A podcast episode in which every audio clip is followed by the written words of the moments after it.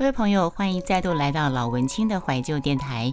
现在已经进入夏天了，好热啊！这么热的天气，你们有安排什么户外活动吗？没有的话呢，就在家里面听听老文青的怀旧电台吧。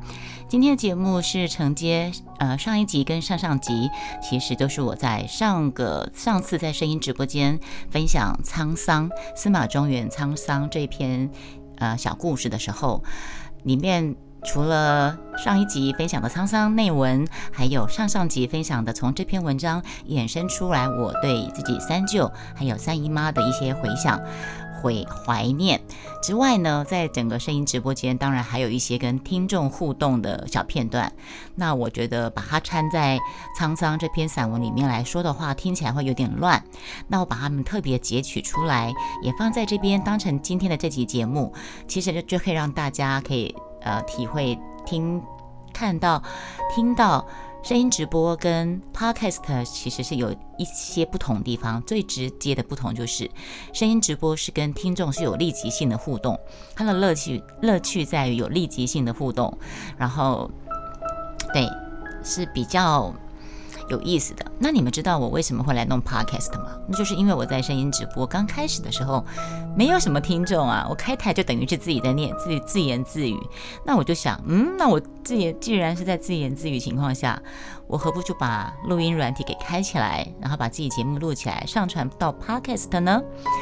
这就是一个呃，雅轩在声音直播跟 podcast 互相两个互相。怎么样？互相纠结的一个很大的重点。嗯，好，那我们今天来听一下我上一集有声，呃，不是不是有声书，说到有说到有声书，好，我可以让我打个广告吗？如果你们有在听老文青的怀旧电台的话呢，我跟你们说一下，我有录制了跟合作，呃，跟一个出版社合作了有声书的制作。那我的第一本有声书已经在上架当中，在博客来或是成品线上书城有声书都可以找到。这本书叫做《好父母是后天学来的》，好父母是后天学来的。你们记得上网要买的话，要买有声书哦，因为这是雅轩的有第一本有声书，跟出版社正式合作的。如果你们有去下单的话呢，啊，我才会抽取到分润。如果你们买有声，如果你们买。实体书的话，我就分不到润了。嗯，那目前我正正在筹备，呃，配置第二本当中。等到第二本也上架之后呢，我再跟大家报告，好吗？嗯，好。你们知道吗？莫愁雅轩在以前在银行去上班的时候，我们都带着计算机过去。然后那时候出纳刚到银行了。我现在题外话，先抽离我的呃司马中原的沧桑这篇小故事，先抽离出来。我在银行去银行上班的时候，我当当然是带着那个计算机去。那我们到银行上班，第第一关一定会派被派去出纳。当时的出纳会计就跟我说：“你要学珠算，学那个拿算。”我们都是打算盘的。我心里想，都什么年代了，谁给你打算盘了？我用计算机按就好，我还给你打算盘。华银的故事有时候很能聊，有时候有一搭没一搭，也不到也不到火热，普普通通。华银的故事，对石头翁，莫愁老听众都知道，莫愁曾经在华南银行待了十三年，对。然后那时候我就想，我就带计算机，他就跟我，我就看到真的有。可是你们知道吗？我在银行的时段，我在银行的那些年，已经算是十几年前的事情了。我在十几年前，我在十几年前。离开银行，然后我在银行十几年，那你可以想象二十几年前在银行的时候，Oh my God！你们不要去推算我的年纪好吗？在那个时候，我拿着计算机的时候，真的银行还有同仁是用算盘在算结账的，这真的是有人拿算盘在结在结账的。珠算要检定的啊，没错，室友你们不要去想，不要去想象那个年纪的事情。好，我喝个水。然后这让我想到另外一件往事。我曾经担任，我曾经在念大学的时候担任过某一个做，我不要讲谁，免得你们去查，你们去查那个人是谁。我曾经在大学的时候担任过一个呃，在一个暑假担任一个台湾很有名作家，一个男性作家的儿子的家教。跟你讲故事，反正莫愁开台就是会这样子，听我讲故事也蛮蛮有意思的。啊，那个谁，阿呜跑掉了吗？阿呜在，哎，阿呜不在。它里面有杜婷怡，有艺秀老师，轻轻的，有石头翁，风之风之，还有 Seal，还有云峰，还有柚子，还有杰夫 G Gray。嗯，上下上二珠下四珠，对，我们以前我没有学过珠算，但是好像某一个学有某一个时候是要上的啊，国中还是高中是要是有有一门珠算课的，对不对？靠，要越讲就越透露年龄了，不要再说年年纪的事情了。你们知道吗？那时候我曾经担任过一个台湾知名的作家的儿子的家教。那时候他要从幼稚班，他要念，他要升小学，然后我去当他的暑期家教，然后我教他注音怎么拼音啊，注音符号怎么拼音，教他数学加减，你知道吗？当我上他第一堂课的时候，我先教注音符号怎么拼，然后教教教教教。后来中间休息，我就说好，那我们休息好之后呢，我们来教你加法，就是那个四则运算，这样加减乘除，当然是先先从加减开始。你知道他跟我讲了什么话吗？他跟我说：“老师，等一下。”然后他就他就他就跑去。室 友，你们就不要讨论这个了，你们你们就放在心里就好。艺秀老师，你讨厌，你年很久没来，你就要来气，你就要来掀我的老底是吗？那个小孩子就跑来跟我说：“等一下，老师，等我一下。”然后我心里想说：“我要教他珠算，他要呃不是珠算，我要教他加减，他他是要干什么？”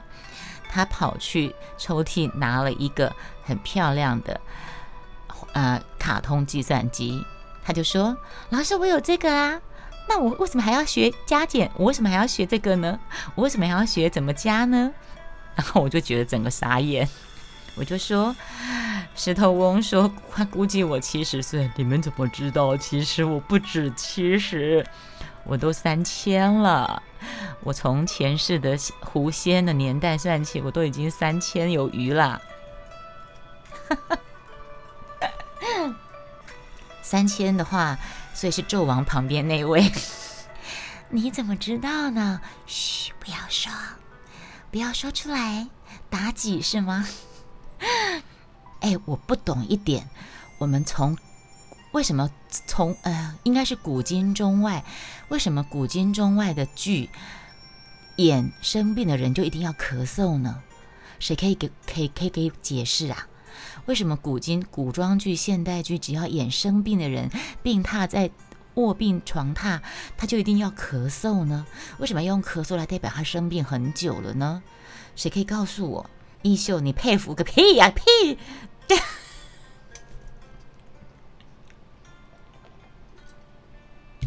不好意思，这就就是被外父说，因为这就是一个梗，我都是被魏父带坏的，嗯。不然我讲话从来是肺炎死的多。